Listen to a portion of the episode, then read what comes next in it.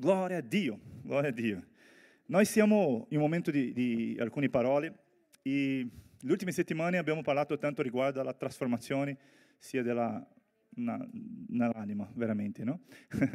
che è una, una, vera trasformazione. Abbiamo parlato queste, queste settimane riguardo una, una serie chiamata Metamorfosi, ok? E oggi io voglio parlare un po', ha un po' a che fare con questa serie, ma anche una cosa, diciamo un po' uh, in un altro ambiente, diciamo, che è delle nostre esperienze con Dio. Questo parla dello Spirito Santo, questo parla di quello che Dio può fare nella nostra vita, non soltanto nella mente, ma nel nostro spirito che brucia dentro di noi. Oggi voglio parlare eh, di, come posso dire, di alcuni incontri che abbiamo con il Signore. Quando parlo di incontri sono esperienze. Okay? La nostra vita cristiana veramente, a, a volte siamo abituata all'ordinario, ma Dio vuole alcune volte nella nostra vita fare qualcosa straordinario. Cosa che dice? Straordinario. Straordinario. Siamo sempre lì facendo l'ordinario. Cos'è l'ordinario? L'ordinario è partecipare alle riunioni, partecipare del, del culto, leggere la Bibbia, uh, parlare con i fratelli, tante cose. Questa è la nostra vita ordinaria, è una vita normale che abbiamo come cristiani. Tutti noi abbiamo delle discipline spirituali, di pregare, di leggere la Bibbia, di giunare, fare tante cose. Questo è l'ordinario. Ma ci sono momenti nella nostra vita che Dio entra, che Dio interviene nella nostra vita e fa qualcosa di straordinario. Chi già ha sentito qualcosa? Se tu non hai sentito ti dico devi sentire. Perché la vita cristiana, io voglio dire che la vita cristiana è un'avventura. A volte siamo lì, a volte siamo lì tranquilli, nell'ordinario, succede qualcosa uh, che tu inizi a avere una crisi, una preoccupazione, qualche situazione difficile, una circostanza, in quel momento Dio viene e ti tiene nella mano e dice ti porterò in un altro livello. Sono, sono momenti che succede qualcosa straordinario. A volte questa cosa straordinaria accade perché noi siamo lì cercando, cercando, cercando il Signore, ma a volte no, siamo nella vita normale e Dio vuole fare qualcosa e cambia tutto. Chi ha sentito questa cosa, ha vissuto questa cosa? Oggi voglio parlare un po' riguardo a queste cose, perché ci sono momenti nella nostra vita veramente che Dio viene e cambia tutto. Ti cambia per un altro livello, ti cambia per fare qualcosa di diverso. Io ho vissuto tante esperienze, se mi metto a dire qui, passeranno alcuni minuti solo a dire delle mie esperienze, ma sempre Dio fa così con me. A volte sono lì abituato a quella vita, a quelle cose, e Dio viene e qualcosa succede, e Lui sempre, sempre fa che le cose cooperano per il nostro bene. Magari se in quel momento vediamo come una situazione difficile, una circostanza difficile, che sono lottando quella cosa, ma Dio vuole usare quella cosa per benedire la tua vita. E sono importanti questi momenti nella nostra vita. Questo, questi sono momenti che quella rivelazione che ricevi, eh, sia leggendo la Bibbia, sia partecipando alle riunioni, sia, so, pregando, che tu stai sempre ricevendo, cambiando cose nella tua mente, nei tuoi pensieri, arriva un, eh, eh, eh, arriva un momento, si può dire così, momento che Dio dice quello che hai imparato nella teoria, adesso metti in pratica. Tu stai pregando, io voglio essere un uomo di fede, io voglio essere una, una donna di fede. E sempre pregando, pregando per quello, e succede qualcosa. In quel momento che succede qualcosa, la prima reazione che abbiamo è, no Dio, hai dimenticato di me, cosa è successo con me? Ma quello è il momento che hai pregato tanto. Quello è il momento che quella teoria che hai imparato, adesso devi mettere in pratica come una rivelazione dal cielo. Perché il leggere la Bibbia, diciamo, è una cosa importante. Tutti noi cristiani dobbiamo avere un'abitudine di leggere la Bibbia tutti i giorni. Questo è importante per te, perché tu, se no, non, non, non crescerai tanto come pote, puoi, puoi crescere, diciamo. Ma se tu leggi, leggi, leggi, leggi, leggi, mai pu- puoi mettere in pratica, quella cosa si diventa soltanto una teoria nella tua vita. Tu ti diventi un cristiano grasso, pieno di lettera, diciamo, pieno di teoria ma Dio ti vuole fare un, un cristiano sa, sa, sano, diciamo, eh, che possa prendere tutte quelle cose e mettere in pratica. E sono questi momenti che Dio ci incontra, che sono momenti che Dio viene da noi e dice adesso ti faccio capire quello che stai sentendo, quello che stai imparando, quello che stai leggendo. Adesso è il momento di mettere in pratica questo. Mi faccio capire bene? Questi sono i momenti straordinari che succedono nella nostra vita. Noi non viviamo solo dei momenti straordinari, dobbiamo vivere, avere una routine, diciamo, un'abitudine di fare qualcosa, è importante quello, ma anche di, alcuni momenti sono importanti perché tu possa uscire di un luogo per andare in un altro luogo più alto. E sono situazioni così che a volte rifiutiamo, che a volte diciamo no, no, questo non voglio, è, difficile, o molliamo a volte delle, della situazione perché è molto difficile. Ma sono proprio queste situazioni che Dio mette nella nostra vita perché noi possiamo mettere in pratica quello che abbiamo imparato. Nessuno può guidare, non può avere una, una patente senza fare i tuoi test, diciamo. sì o no? Per prendere la patente tu devi fare il test teorico, sì o no? Le 40 domande che sono lì, molto difficili. Ma dopo di quello tu devi fare anche una prova pratica per poter guidare libero. È così nella nostra vita cristiana. Tu fai la, la prova teorica, leggendo, conoscendo, qui sentendo il pastore predicare, no, bene, quello che il pastore sta predicando, sono d'accordo, mio cuore, mio cuore brucia, va bene questo. Ma c'è il momento che devi sedersi, mettere le mani lì nel, come dice, nel volante, come, nel volante. E adesso ci, ti tocca guidare la tua vita. È in questo momento che sarai approvato. E questo è il momento che a volte vediamo che è difficile, che ci fa danno, diciamo, ma in questo momento Dio ti fa, adesso ti rilascio perché tu possa vivere quello che ti ho detto prima. Non so se mi, mi spiego bene. Questi sono momenti importanti nella vita di tutti i cristiani. Se tu non, non, non pensi così, se tu non, non dà, se le risposte giuste in questi momenti, io ti dico che la tua vita continuerà essendo questa vita ordinaria, ma Dio vuole ti mettere in un luogo più alto, Dio vuole dare un'opportunità per crescere e la vita cristiana crescente, la vita cristiana che cresce, sono vite che vivono questi cambiamenti, momenti difficili che dobbiamo dare la risposta giusta. Amen? Mi faccio capire bene? Quindi Dio inizia parlando nella nostra mentalità, nostri, che devono essere cambiate, i nostri pensieri, la teoria, ma c'è un momento che Dio dice adesso devi mettere in pratica. Sono con te in questo momento per cambiare questa storia. Dio vuole che tu abbia una vita crescente. Chi vuole vivere una vita crescente? La vita cristiana crescente è la vita che vive queste esperienze, dà la risposta giusta, va a un altro livello e così via, crescendo sempre. Amen? Chi accetta la sfida di andare a un altro luogo spirituale, a un livello più alto in Dio? Non devi soltanto essere un credente con una testa grande così, piena di teoria, piena di versetti, piena di cosa, conoscenza, no? Tanto, abbastanza, no? Ma nel momento che viene la prima crisi, oh Dio, ha dimenticato di me Dio, le persone mi hanno lasciato. Non è così, Dio è con te, fratello.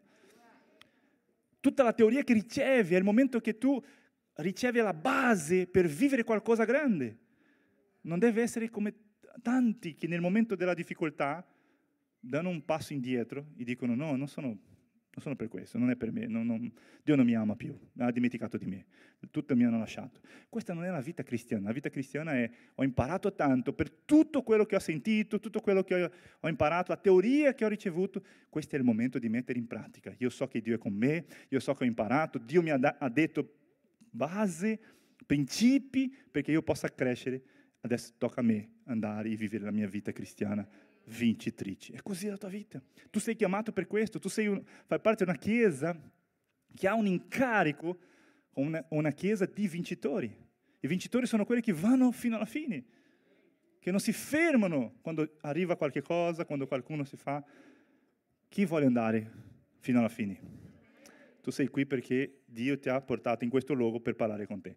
Io voglio usare una, una, una storia di una donna, mi piace tanto questa storia della donna samaritana, chi conosce la storia della donna samaritana, per parlare un po' di una persona che aveva una vita normale e lei ha avuto un incontro con Gesù.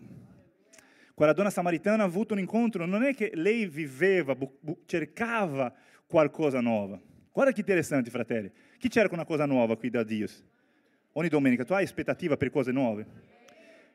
Tu, tu hai questa, questa voglia, sicuramente Dio soddisfarà questa volontà. Amen? Ma questa donna non era una donna che cercava quello. Guarda che interessante, c'è un gruppo di quelli che cercano ogni giorno. Io andrò alla domenica per ricevere qualcosa, io vado per ricevere qualcosa da Dio. Sono, c'è questo gruppo di persone che vengono qui per ricevere qualcosa da Dio, hanno fame, sete da Dio. Amen? Ma c'è anche un gruppo di persone che sono abituate, che sono, chiamiamo quasi un religioso, che sono abituati lì a fare automatico, bravo. Vivono la vita cristiana automatica. Ma Dio può parlare con ognuno di questo gruppo. Infatti, Dio usa tante situazioni, tanti momenti, in tanti modi diversi per parlare con ognuno di questi gruppi.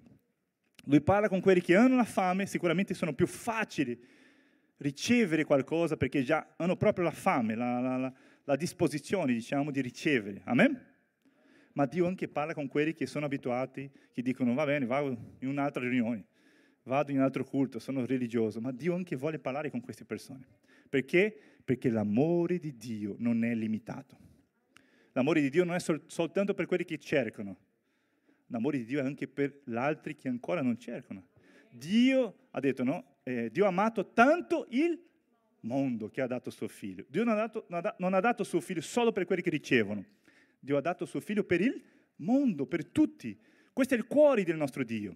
Perché dico questo? Perché a volte tu sei qui, non sei molto, sei un po' settico, diciamo, no? Ah, va bene, mi piace la Chiesa, vado lì per partecipare delle riunioni, ma Dio anche vuole parlare con te oggi. Dio oggi eh, c'è qualcosa dal cielo per la tua vita. E quella donna era una donna che era già abituata, dico me, abituata, era già abituata alla quella vita che stava vivendo quella vita che tutte, io non leggerò perché è un testo grande, ma tu puoi leggere dopo a casa tua, è lì Giovanni 4, ok? Se vuoi scrivere, leggi alla tua casa perché è una storia bella, mi piace tanto. E, ma in quel momento lei andava lì al pozzo per prendere acqua. Era abituata, quella era la cosa normale che faceva ogni, so, ogni giorno, mi sembra, no? perché è una cosa importante, è una cosa vitale l'acqua. È una cosa normale che lei faceva lì. Ma in quel momento Dio arriva e cambia qualcosa. Lei era abituata a quella vita, e non solo una vita normale, ma lei era abituata a una vita brutta. Mi anticipo un po' qui, qui per dire perché quella vita che quella donna viveva è una vita che non era la volontà di Dio. Lei aveva tante limitazioni, tanti problemi. Se tu conosci la storia sai che lei non, non, non aveva eh, tutto normale, tutto allineato, era sposata tante volte, eh, la cinque, eh, quinta volta che era un marito e non era ancora il suo marito, no? viveva una vita un po' diciamo diversa, ma era abituata a quella situazione, viveva quella vita. E Gesù è entrato lì per cambiare la sua storia e è questo che lui fa nelle nostre vite ogni giorno. E, ma prima di avanzare la sua storia, io voglio dire una cosa importante, perché a volte pensiamo, va bene, quella donna ha ricevuto Gesù proprio lì davanti a sé, no? Eh, Gesù è andato lì, e lei ha visto Gesù. E tu puoi dire, ah, io cambierò nel giorno che Gesù viene nella mia vita. Io sto aspettando che Gesù viene a casa mia. Fa... Dio può fare così? Gesù può fare? Sì o no? Sicuramente Gesù può visitarti. A me chi vuole una visita di Gesù qui? In modo sì che tu puoi... Può... lui, lui, può fare questo. E ci sono tanti testimoni di persone che hanno, visto, hanno vissuto questa esperienza. Io non ho vissuto questa esperienza propria di Gesù lì, ma Dio ha parlato con me tante volte in tanti modi diversi. E questo è importante perché a volte tu sei qui domenica e pensi che è soltanto una, una, una domenica, una, una, riunione. Io ti dico, questo è importante per quello che Dio sta facendo ogni giorno nella tua vita. Sono cose che stanno lì. Dio può un giorno in specifico cambiare la tua storia. Anche se tu non devi venire solo per questo, no? Tu devi venire per avere un cibo sano, diciamo, un, un cibo che tu puoi mangiare sano. Chi gli piace andare, non so, mangiare una picanha? Chi gli piace picanha? una picanha. O una pasta buona, ben fatta. O, non so, pesce. Alleluia, alleluia.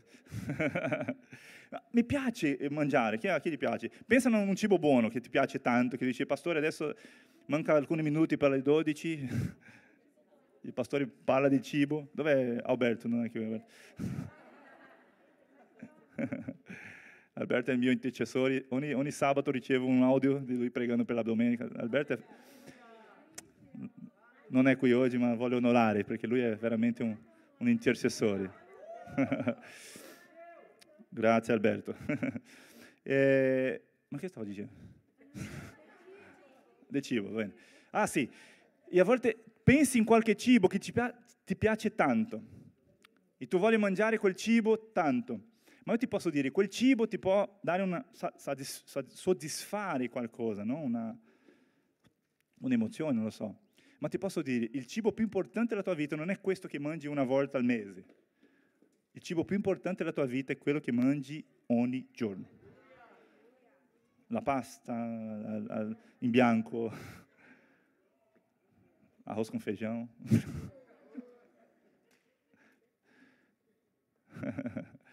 mi, stai, mi stai seguendo? Perché se tu non mangi ogni giorno una comida, una comida, un cibo sano, tu non hai forza per avanzare. E a volte noi disprezziamo quello e pensiamo solo nel cibo buono. Ma tu devi capire che ogni domenica che vieni qui tu ricevi qualcosa. Anche se tu ti ricordi del momento che sei andato a un ristorante per mangiare qualcosa di speciale, ti... va bene, ma tu sei oggi forte, vivo, sano, perché hai mangiato ogni giorno qualcosa sana. Perché nessuno vive solo di mangiare McDonald's. Sarà un... con tante malattie. Mi, sta, mi state seguendo? Perché dico questo? Perché Dio ha dei modi di parlare con ognuno di noi.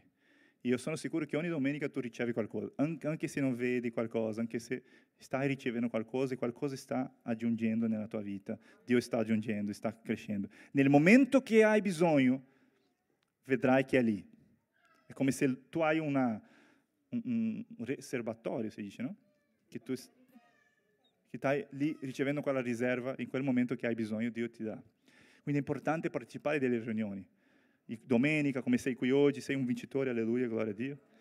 È molto importante partecipare, riceve. Ah, in quel giorno non posso partecipare, ho avuto qualche situazione, va bene, guarda su YouTube, non lo so. Ma è importante ricevere quello, perché Dio sta preparando qualcosa.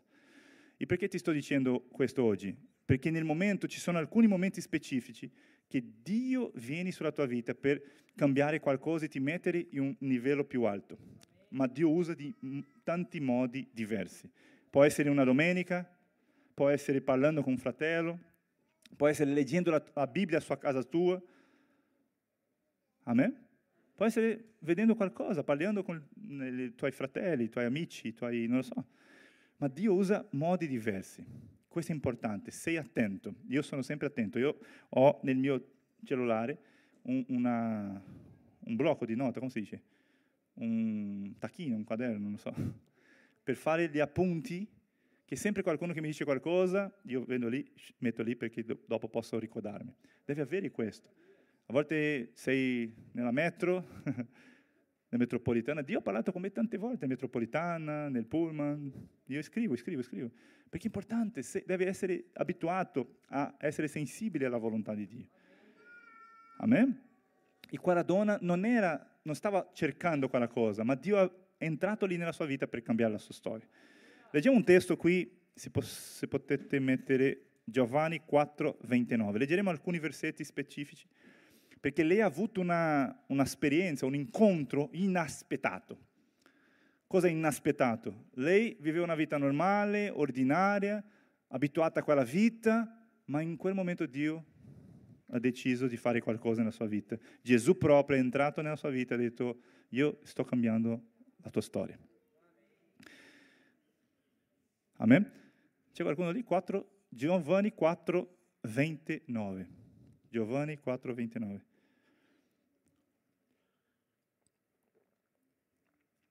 Bene, grazie.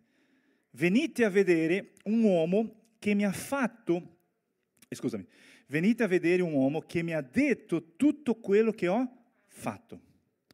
Questa donna stava dicendo che Gesù è apparso e ha detto alcune cose che nessuno sapeva, che quell'uomo che lei mai ha conosciuto conosceva la sua vita. Interessante questo, no? E, dice, e finisce dicendo, non potrebbe essere lui il Cristo? Quindi lei ha riconosciuto che quell'uomo non era un uomo normale. In quel momento ha successo una cosa interessante e questa è la prima conseguenza di quando Gesù ha un incontro con noi, quando Gesù fa qualcosa, quando Gesù vuole fare qualcosa di straordinario. Chi ha fame per un momento, un'esperienza nuova con il Signore? Tu hai voglia per qualcosa nuova del Signore? Deve essere attento, come abbiamo detto, sensibile alla volontà di Dio.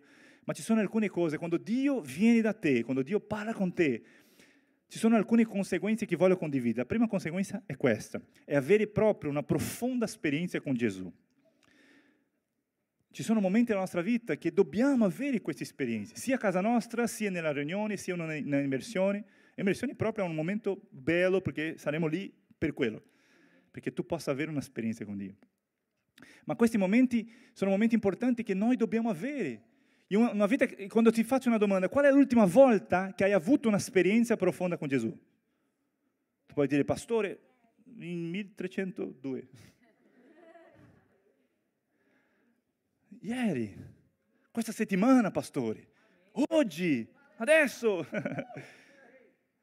Pastore, no, ma fanno, non so, tre anni, cinque anni, l'ultima volta che ho avuto un'esperienza. Io ti posso affermare, fratelli, la tua vita cristiana non può avere momenti lontani di esperienze con Dio. Perché la, immolare la vita cristiana, diciamo, è il risultato di non avere queste esperienze con il Signore. Ma la verità è che Dio vuole avere questa esperienza. Stiamo vivendo qui la, la, l'esperienza di questa donna, che non è che lei cercava, viveva una vita normale, ma Gesù ha detto no, io vado, io proprio sarò lì. Tu conosci la storia? Tu che conosci la storia sai che lui era, andava, passava per Samaria, non è che lui aveva la, eh, l'idea di andare in quel luogo, lui andava fino a Galilea, ma doveva passare lì, e mentre era lì, a Sicar, non so se è così il nome in italiano, Sicar, lui si è fermato lì e ha detto ai discepoli per andare a comprare cibo nella città. E lui è rimasto lì. Perché lui è rimasto lì da solo? Perché lui aveva la volontà, aveva la, eh, eh la il desiderio di trovare quella donna. Lui sapeva c'è una donna che viene tutti i giorni qui, a questo pozzo, io sarò qui aspettando questa donna perché io farò qualcosa di nuovo nella sua vita. È così che Dio ti guarda. Lui sa dove vai, lui sa dove stai andando, diciamo, perché lui vuole fare qualcosa nella tua vita. Tu devi pensare così, è così che è il nostro Dio. Ma tu non devi vedere qualche cosa e disprezzare, perché il Signore arriva nella tua vita per ti mettere in un livello più alto. Sono momenti che Dio viene nella tua vita attraverso tanti modi, come abbiamo detto qui, ma tu devi essere attento a queste cose e non lasciare, perché se noi cristiani non abbiamo esperienze con Dio in modo quotidiano, diciamo, noi perdiamo la nostra fede e questo che il diavolo vuole allontanare le persone. Noi dobbiamo avere esperienze con il Signore di tempo in tempo, non so se mi spiego bene. Amen? Chi vuole avere una fede forte, un cuore pieno di gioia, questo ha a che fare con tante esperienze con il Signore. Quelli che sono già un po' tristi, abbattuti, depressi, sono, è il risultato di una vita di non avere esperienze con il Signore. Perché se tu hai costanza in queste esperienze, tu mai mollerai, mollerai. Mai sarai abbattuto, abbattuti, abbattuto, abbattuto. Mi state seguendo? Le esperienze con Dio sono importanti per due cose, per mantenere la tua fede, il tuo cuore, la tua gioia, e un'altra cosa perché ti possa mettere in luoghi più alti. Perché ci sono momenti che Dio ci trova per cambiare il tuo livello, dici basta, adesso hai dato la risposta giusta, hai vissuto questa situazione, hai sofferto, ma hai perseverato, adesso ti metto in un altro posto qui. È così che Dio fa nella nostra vita. Chi, chi, chi dà testimonianza di questo? Hai visto in qualche momento e dici, wow, Dio ha fatto questo, adesso sono più forte. Amen? E questa donna ha avuto questa esperienza. Quindi la prima cosa che è successo è avere questa esperienza. Guarda che interessante la frase uh, che lei ha detto. Mi, lui mi ha detto, puoi mettere un'altra volta per favore, eh, 4.29, no? mi ha detto tutto quello che ho fatto. Questa esperienza per lei è una cosa nuova. È come in quella situazione, è per questo che lei ha creduto che lui non era un uomo normale. Perché fino a quel momento lei pensava che stava parlando con qualche uomo, diciamo.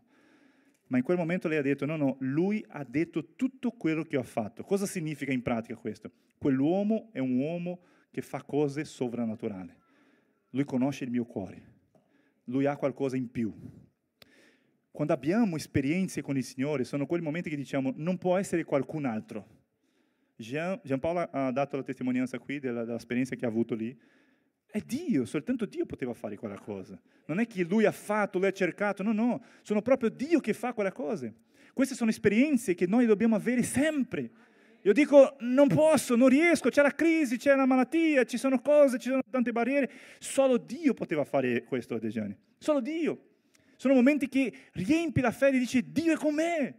E questa frase è potente perché quando Dio dice, ha detto tutto quello che ho fatto, cosa stava dicendo? Che lui conosce il problema di quella donna. Lui conosceva il suo problema. Ha detto tutto quello che ho fatto. Cosa significa? Che lui stava guardando quella donna e dicendo, io so cosa succede nella tua vita, ti sto vedendo da tanto tempo. Mi state seguendo? È così che succede nella tua vita. A volte tu sei lì preoccupato con quella situazione, con quella circostanza e dici, oh, tutti mi hanno dimenticato di me, nessuno mi chiama, nessuno mi fa.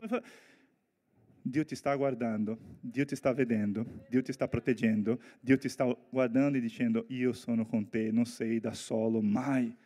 Dal giorno che hai ricevuto Gesù, Lui è entrato dentro di te, non è fuori, non è nella chiesa, non è nel life group soltanto, anche se Dio si manifesta in questi luoghi, il luogo che Dio è è dentro di te. Lui è dentro di te, Lui sta guardando te, è con te in ogni momento, in ogni circostanza. Lui può dire ogni cosa che ha, de- che, che ha successo nella tua vita. Perché? Perché Lui è con te. Quella donna ha conosciuto questo Dio d'amore.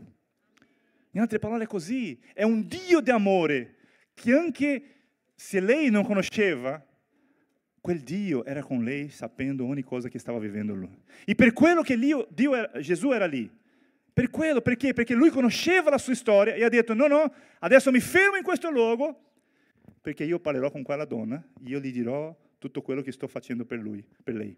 Io la conosco, io sto proteggendo, io sto guardando. Questa è una, una propria esperienza. Amen? Quindi Dio conosce il tuo problema, Dio conosce le circostanze difficili che vivi, Dio sa tutto quello che succede nella tua vita e Lui sta pronto per cambiare la tua storia. Queste sono esperienze che Dio ti mette per cambiare le cose. Ma una cosa importante di questa esperienza, per finire per questo primo punto, lei immagina la, la, il cuore di quella donna, che Gesù si è fermato per parlare con lei. Questo già era sufficiente per capire che non era un uomo normale, perché non era una tradizione che gli uomini parlavano con le donne e anche un giudei non parlava con i samaritani. Quindi non è una cosa normale. Ma lui ha parlato, perché lui ha parlato? Perché lui era diverso. Quindi qual era la sensazione di quella donna? Lui si sentiva amata di quell'uomo. Sempre le nostre esperienze con Dio sono esperienze che dobbiamo arrivare alla fine e dire io sono amato da Lui. Anche le situazioni difficili, tu devi finire quella situazione e dire io sono amato da Dio. Pastore, ma non riesco a fare, pastore, perché è molto difficile, perché sono le circostanze, perché ci sono tante cose. Sì, sì, ci sono t- tutte queste cose, ma alla fine tutte queste esperienze, quando tutti in, eh, eh, insieme, diciamo, alla teoria che hai imparato, alle rivelazioni, tutte queste cose, ti porta a un luogo di dire, va bene, le circostanze sono difficili, la cosa si diventa difficile, ma io sono sicuro che Lui è con me, io sono amato da Lui. Non importa quello che sto vivendo, io continuo essendo amato da Dio. Quando tu continui con questo cuore, con questa sensazione di essere amato, vedrai che avrai forza per vincere e Dio ti metterà in una posizione più alta. Quindi dipende da cosa? Dipende di, da mettere il tuo cuore nell'amore di Dio e capire io sono amato da Lui. Amen. Chi vuole avere un'esperienza con Dio in questi giorni? Questo è il primo punto, avere una profonda esperienza con Gesù, di sentire amato del Signore. Signore ti ama, fratello. Signore ti conosce. Dello stesso modo che lui stava vedendo quella donna e lei era stata sorpresa della situazione, di quello che ha parlato Dio. È così nella tua vita anche. Il Signore ti sta guardando ogni momento che sei da solo, Dio sta prendendo cura di te. Amen. La seconda conseguenza di avere un incontro con Dio è che influ- l'esperienza che abbiamo influenzano nostre, i nostri atteggiamenti, diciamo. Quando Dio ci trova in un luogo, Lui viene in un modo da cambiare tutte le cose, tutte le cose. Non so se mi spiego bene. Ma quando Dio entra nella nostra vita, tutto cambia.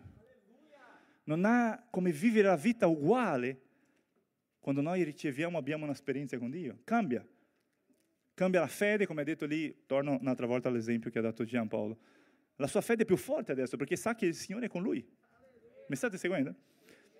Delle esperienze, anche se esperienze cattive, sono momenti che se tu dà la risposta giusta, vedrai che il Signore ti porterà in un livello di fede più alto, di forza, di esperienza più alto, no? Ma in questa conseguenza parla dei nostri atteggiamenti che sono cambiati. Vediamo qui, torniamo al versetto eh, prima, eh, 4.28, fratello. Giovanni 4.28. Cosa è successo con quella donna che ha trovato Gesù, che ha avuto quell'esperienza?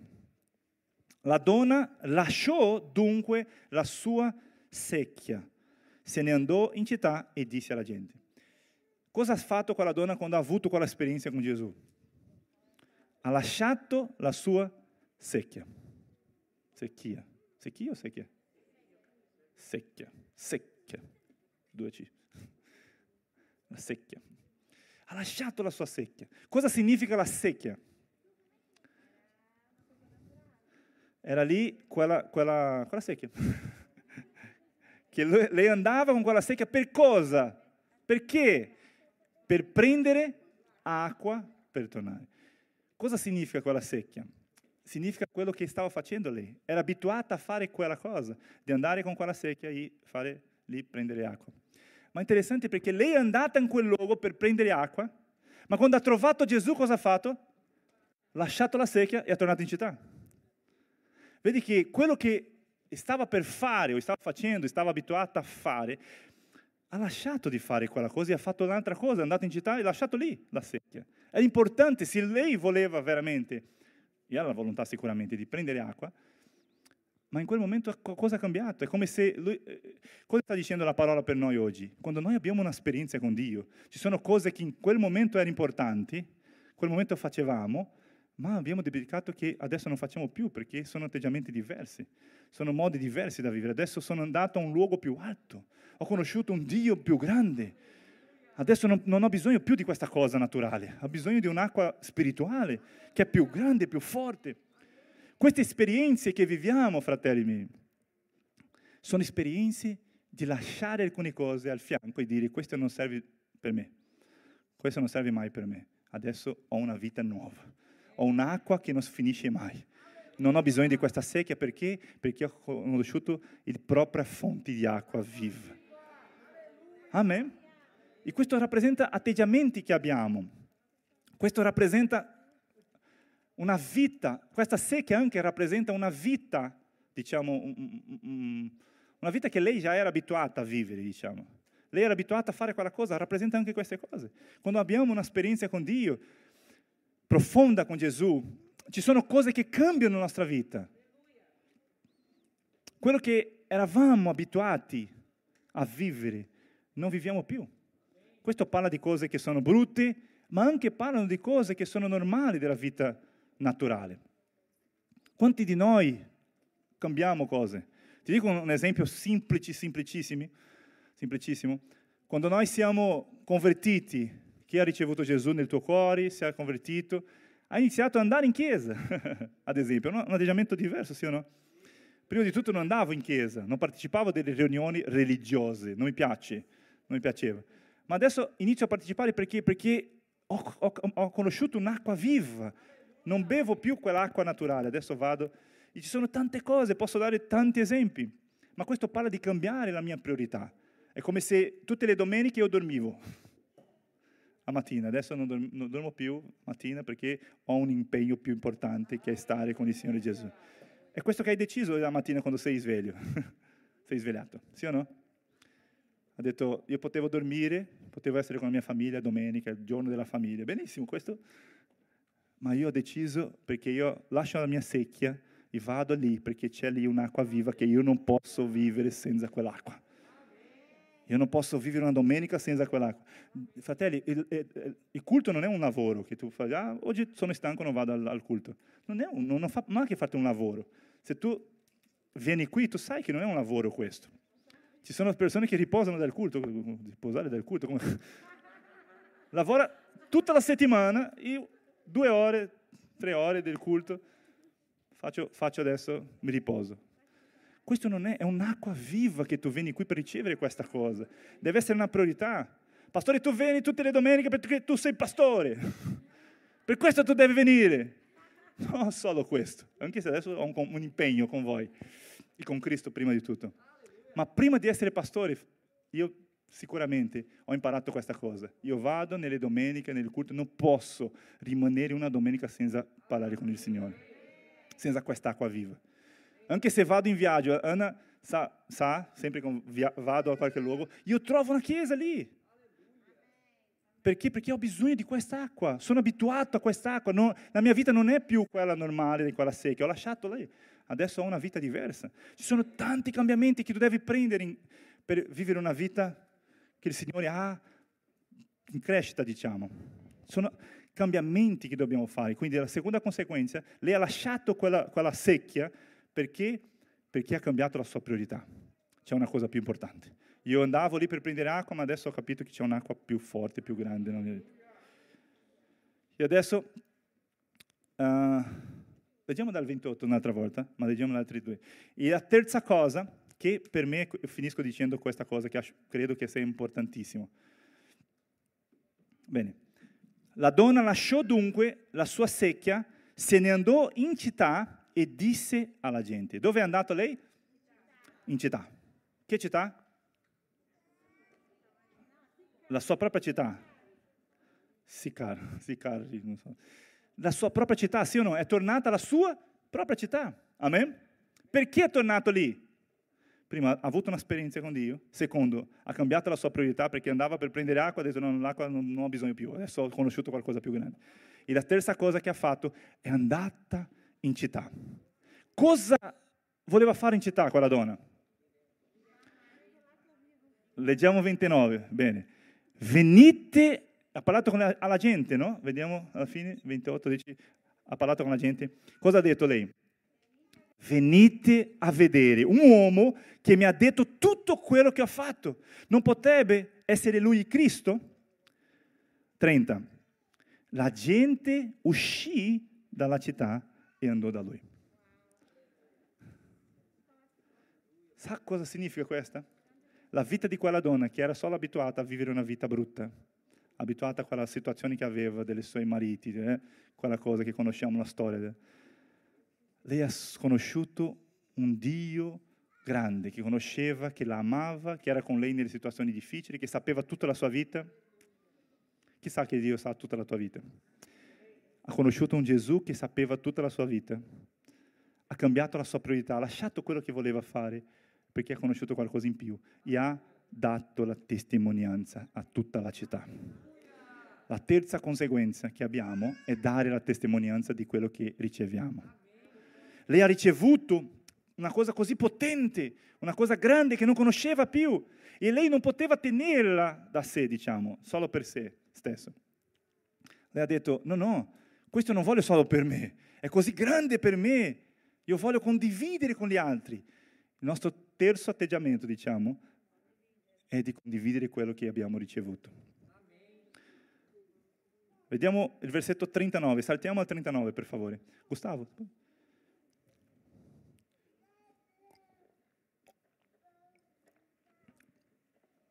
Cosa è successo? 39. Molti samaritani, samaritani sono quelle persone di quella città, no? Molti samaritani di quella città credettero in, in chi? Chi è lui? Gesù Cristo. Molti samaritani di quella città credettero in lui a motivo della testimonianza resa da quella donna. Egli mi ha detto tutto quello che ho fatto. Ragazzi, io posso dire, tu stai cercando un'esperienza con Dio. Dio ti sta dando esperienze ogni giorno deve essere attento con le esperienze che hai detto, stai, stai ricevendo. Il Signore ti sta sfidando anche oggi, nel secondo punto, come abbiamo detto, di cambiare i tuoi atteggiamenti e capire che Dio è più grande. Quella secchia che stai portando da tanti anni nella tua vita, quella secchia che stai lì attaccato a quella secchia naturale, quella cosa che cerchi tutti i giorni, tutta la tua vita naturale, sia un, un lavoro, qualcosa.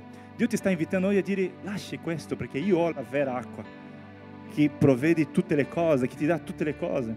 È Lui proprio che ti darà tutte le cose. Dio ti sta sfidando oggi a lasciare questa secca e dire io vado 100% con Lui, cambio cosa devo cambiare? Perché Lui è con me. E la terza cosa, Dio ti, ci sta sfidando oggi a testimoniare, a dare la testimonianza. Perché dare la testimonianza? Perché c'è un'intera città che vuole avere esperienze con Gesù e che ancora non vuole. Mi, mi, mi, colpisce tanto questo versetto. Una donna che non conosceva Gesù in pochi minuti di un'esperienza profonda con Gesù, ha lasciato la sua vita, ha capito che c'era una cosa più grande, è andata in città un'intera città ha sentito la tua testimonianza. Ragazzi, non so se... Perché lei, non è che lei è tornato e ha parlato con i suoi amici, sua casa, sua, sua famiglia. No, lei ha parlato con tutta la città. È come se lei arriva, io, io, io mi immagino, no? lei arrivando alla, alla città e gridando, ho conosciuto un uomo che ha detto tutto riguardo a me e alla mia vita. Lui è Gesù, può essere Gesù, non sarà il Cristo. Le persone guardavano e dicevano, che pazza questa donna. E quanto più dicevano che lei era pazza, più gridava. Ho conosciuto un uomo che ha cambiato la mia vita. Ho conosciuto un uomo che lei ha parlato di me. Solo cose che io conosco. Lui mi ama. Ho conosciuto una persona che mi ama più di ogni persona in questo mondo. Tu devi conoscere questa persona. Lei gridava di più, di più, di più. A punto di una città intera dire quest'uomo non è normale, andiamo a vedere quest'uomo. Andiamo a vedere perché non è normale, questa donna mai parlava nulla, ogni giorno andava qui, passava da sola sempre, non diceva una parola a nessuno, aveva tanti problemi, era depressa. Ma adesso non para di dire su questo uomo, a parlare su questa persona. Non è normale quest'uomo, andiamo lì. E come ha detto la parola, molti samaritani di quella città credettero, credettero in Gesù Cristo, credettero in Lui. A motivo, qual era il motivo che loro hanno creduto? La testimonianza resa di quella donna. Quante testimonianze hai nel tuo cuore per dare alle persone che conosci? Oggi io ti sfido, chiama la città, chiama i tuoi amici, chiama le persone, dice io ho conosciuto un Gesù che ha cambiato la mia storia. Io andavo con una secchia, io portavo qualcosa con me, io ero aprigionato a quelle catene nella mia vita, ma ho conosciuto un Dio che mi ama. Andiamo con me, andiamo lì, perché tu possa anche conoscere questo Dio. Ci sono tante persone che non conoscono. Io sono sicuro che tu piangi in questo momento perché tu hai ricevuto qualcosa dal cielo nella tua vita. Tu senti nel tuo spirito qualcosa che Dio ha messo dentro di te, ma non devi lasciare questa cosa morire. C'è una testimonianza forte, potente dentro di te che cambierà non solo una vita, non solo due vite, ma un'intera città. Alleluia. Io sento nel mio spirito una sfida di Dio per noi, perché noi veramente possiamo andare oltre questo è il tempo del risveglio del Signore. Il Signore sta tornando, non ha tempo da perdere. Non possiamo perdere più tempo. A volte siamo concentrati in noi, nella nostra propria vita, ma il Signore ci sta sfidando. C'è un'intera città per essere colpita del mio amore.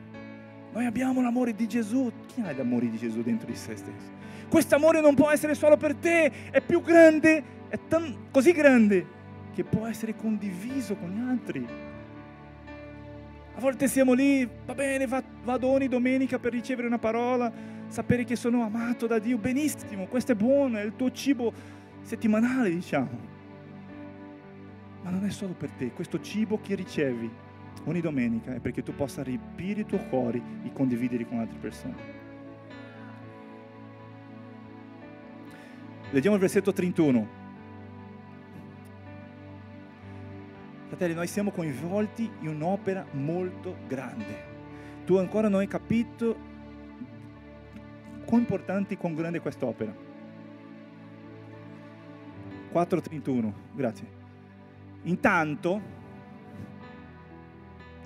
intanto cosa? Intanto la donna stava lì chiamando persone, le persone a città ricorda che ho, detto che lei ha lasciato la secchia è andata in città per parlare di Gesù, amen? Dando una testimonianza. Mentre quella donna faceva quella cosa, la Bibbia dice, intanto i discepoli lo pregavano e sono tornati per parlare con Gesù, lo pregavano dicendo, Rabbi, mangia, mangia. Ma egli disse loro, io ho un cibo da mangiare che voi non conoscete.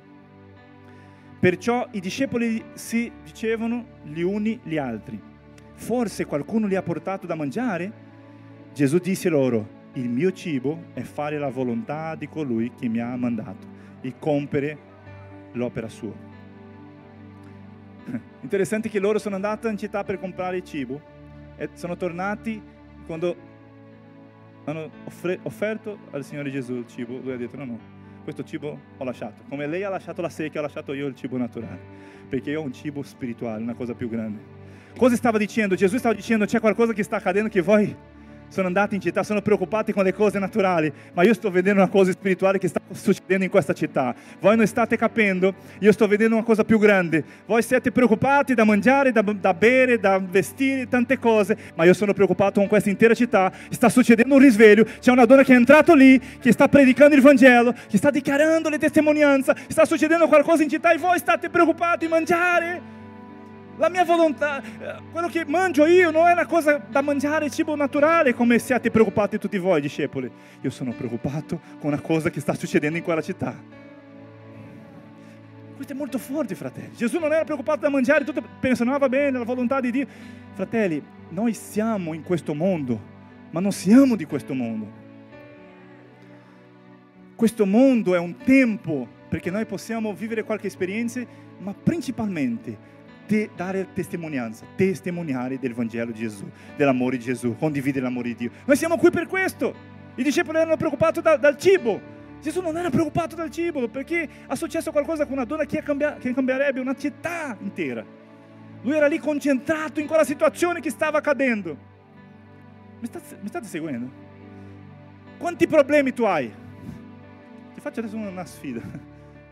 Quanti problemi hai? Mentre stai preoccupato con i tuoi problemi, sta succedendo un risveglio in questa città. Io dichiaro in modo profetico che sta succedendo un risveglio in questa città, un risveglio in questa nazione. Che parte vuoi fare? Vuoi far parte? Di quelli che stanno preoccupati di mangiare come discepoli? O di Gesù che guarda e dice no, no, sta succedendo qualcosa in città, c'è un risveglio, io non sono preoccupato da mangiare naturale, io sono preoccupato da quello che è nel cuore di Dio, sta succedendo qualcosa grande. Infatti leggiamo il versetto 35. Guarda che potenti questi fratelli. Versetto 35. Dopo di questa situazione, versetto 35. C'è qualcuno lì? Versetto 35. Stavo pregando sicuramente. Grazie. Guarda, questo è il versetto molto conosciuto nella Bibbia e rappresenta perché Gesù non era preoccupato con il cibo. Attenzione, questo che potente. Non dite voi che ci sono ancora quattro... Perché Gesù è così interessante, perché lui... Stavano parlando di cibo, sì o no? Mangia Gesù, mangia. Gesù dice, no, no, non mangio, perché il mio cibo è il cibo celeste, è quello che è la volontà di Dio, è fare la volontà di Dio. Amen? Ma sembra che Gesù stava cambiando l'argomento, diciamo. Sì o no? Gesù non stava cambiando l'argomento, Gesù stava concentrato anche nel risveglio della città. Mi state seguendo? Fate attenzione in questo, sto finendo. Non dite voi che ci sono ancora quattro mesi e poi viene la mietitura? Ebbene, vi dico, alzate gli occhi e guardate le campagne come già biancheggiano per la mietitura. Sa cosa stava dicendo Gesù? Gesù stava dicendo una parola profetica che già non era più profetica, perché c'era una donna in città che stava testimoniando e stava succedendo qualcosa di spirituale. Gesù stava dicendo, voi state preoccupati di mangiare, state preoccupati con la mietitura, quando, ah, quanto tempo manca per mangiare, per poter avere, eh, finire la crisi, per poter avere un lavoro più grande, per prosperare. Gesù, state preoccupati con, preoccupati con tante cose. Ma io vi dico, alzate gli occhi e guardate le campagne come già biancheggiano per la mietitura. Io finisco dicendo una cosa per te. mentre noi siamo lì coinvolti in tante cose nostre, il Signore sta già guardando questa città di Milano, questa nazione, sta facendo qualcosa. È il tempo di svegliarsi per questa cosa che Dio sta facendo. Io, io a volte mi, mi, mi, mi fermo a pensare qualcosa, no? Quanto tempo spendiamo nella nostra vita pensando ai nostri problemi? Gesù ci ha insegnato qui, mentre stai preoccupato del cibo, preoccupato di tante cose. Sta succedendo qualcosa in città, che, perché, no, perché sei così. Guarda una cosa, quando... Una cosa, alziamoci. Guarda una cosa, facciamo una, una dinamica qui, veloce. Chi ha problemi? Ha problemi. Chi ha problemi? Tutti noi abbiamo problemi. Anche il pastore, guarda. Sono, sono 20 giorni senza mia moglie, immagina quanti problemi. Grazie a Dio che Dio mi ama tanto, ha alzato alcune donne per aiutarmi con cibo sano. Gloria a Dio. Tutti noi abbiamo problemi, sì o no? Lascia una cosa, se tu non hai un specchio, una camera per vedere a te stesso, a tuoi problemi, come fai per vedere a te stesso? Ti invito a vedere a te stesso. Come fai per vedere a te stesso? Se non hai un specchio, come fai per vedere? Guarda te stesso, guarda te stesso. Guarda, davvero ti dico. Come fai per guardare te stesso? Così. Sì? Ti vedi così se tu fai così? Perché non c'è un specchio, non ti puoi vedere. Sì o no? Come fai per vedere? Ah, mi vedo, adesso mi vedo. Se stai vedendo, tu ti, si sta vedendo. Sì o no? Come fai? Cosa ha detto Gesù? Alzate gli occhi. Perché lui stava dicendo questo? Perché noi a volte siamo qui guardando la nostra vita e non vediamo cose sovrannaturali che Dio sta facendo. La volontà di Dio, il cibo sano nella tua vita è guardare i cieli, perché i campi sono bianchi. Se tu vai dopo, non, abbiamo tempo già, abbiamo superato un po' il tempo, ma se vai al versetto 39, 42, metti lì 49, 32, 39, scusami, 39 Cosa è successo quella città? Gesù stava dichiarando. Gesù, sicuramente Gesù aveva fame perché era un uomo, anche se era Dio in quel momento già, ma era uomo. Aveva fame, ma lui era preoccupato con qualcosa che stava succedendo. Leggiamo. Molti samaritani di quella città credettero in lui a motivo della testimonianza resa da quella donna. Egli mi ha detto tutto quello che ho fatto. 40. Quando dunque i samaritani andarono da lui, sono andato a Gesù, lo pregarono di trattenersi da loro. Rimani con noi. Ed egli si trattenne là due giorni, 41. E molti di più credettero a motivo di quella sua parola. E dicevano alla donna, non è più a motivo di quello che tu ci hai detto che crediamo, perché noi stessi abbiamo udito e sappiamo che questo è veramente il Salvatore del mondo. Un'intera città ha conosciuto Gesù. Non era più per quella che diceva la donna, ma perché qualcuno ha aperto la bocca e ha detto vieni da vedere questo uomo. Quando Gesù stava dichiarando i campi sono bianchi, già biancheggiano, cosa stava dicendo lui? Voi vedrete una cosa che ho già visto, io già ho visto. Quando lui stava dicendo questo, entrava la città per vedere lui. Immagina la, quella scena.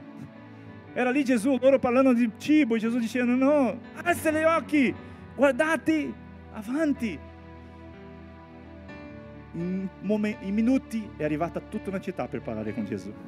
I campi che lui ha detto che erano bianchi, biancheggiavano, quella era la testificazione che Gesù stava dicendo. E così sarà nella nostra città. Noi abbiamo una sfida, fratelli miei la prossima settimana avremo un'immersione. Se tu non hai partecipato di questa immersione, io ti invito a partecipare. Pastore, come so se devo partecipare? È semplice, hai partecipato? se non hai partecipato, questo è per te. Ma ti voglio essere come una donna samaritana. Io pregherò per te, per audacia, per aprire la tua bocca e parlare dell'amore di Dio. Perché noi porteremo un'intera città il prossimo sabato qui. Chi crede con me? Chi è d'accordo con me? Chi accetta la sfida? Amen. Preghiamo per questo. Chiudi i tuoi occhi. I fratelli della lode, per favore, veloci. Padre, noi ti ringraziamo, Signore, per questa parola.